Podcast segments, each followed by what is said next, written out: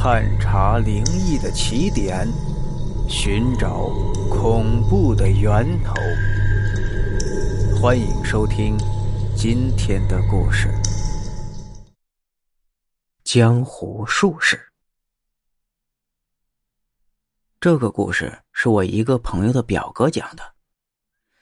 上世纪八十年代，他表哥也不过十来岁，每天放了学呀。就是和村里的小孩到处疯玩。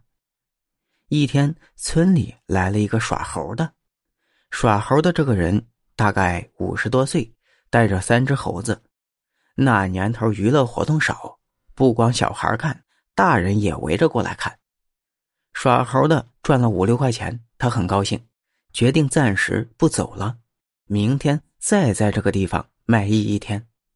有村里的人给他指路，说。村外面有一个破庙，可以住一晚上。耍猴的作揖谢过之后，就直奔破庙去了。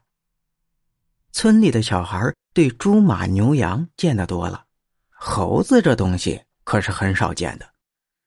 朋友的表哥和一群小孩吃过晚饭，就偷偷的跑到破庙去了。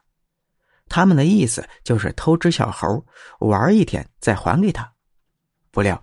到了庙里，只见耍猴的躺在一边，已经睡着了，猴子却不见了踪影。只是在他的身边摆着三个泥土捏的猴子。小孩们很失望，表哥拿起一个正在看着，那个耍猴的人却翻了一个身。表哥一紧张，把泥猴子的胳膊给掰掉一只，顺手就放到了口袋里。他们撒腿就跑。第二天，表哥还没起床，就被他爸给揍起来。他爸把他拎到大门口，一看，原来是耍猴的那个人正在愁眉苦脸的等着。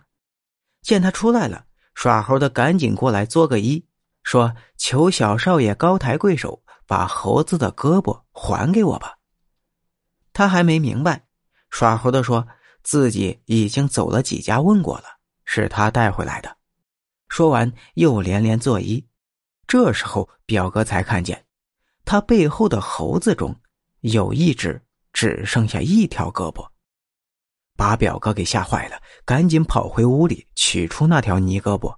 耍猴的连连感谢表哥的父亲，也就是我朋友的舅舅，也对人家连声道谢，又打了表哥一顿，说让他认错。耍猴的连说不敢当，就走了。这耍猴的，他是一个村镇挨着一个村镇的去耍的。几天之后，表哥受到同学邀请去同学的村子去看耍猴，一看还是那个人，不过那个一条胳膊的猴子现在已经四肢完全了。表哥等耍猴的收完钱，就过去问他是怎么弄的。耍猴的说：“小少爷们都是读书的人，这些东西就是看个笑话。”你问他干什么？说完就送给表哥几块糖，带着猴子就走了。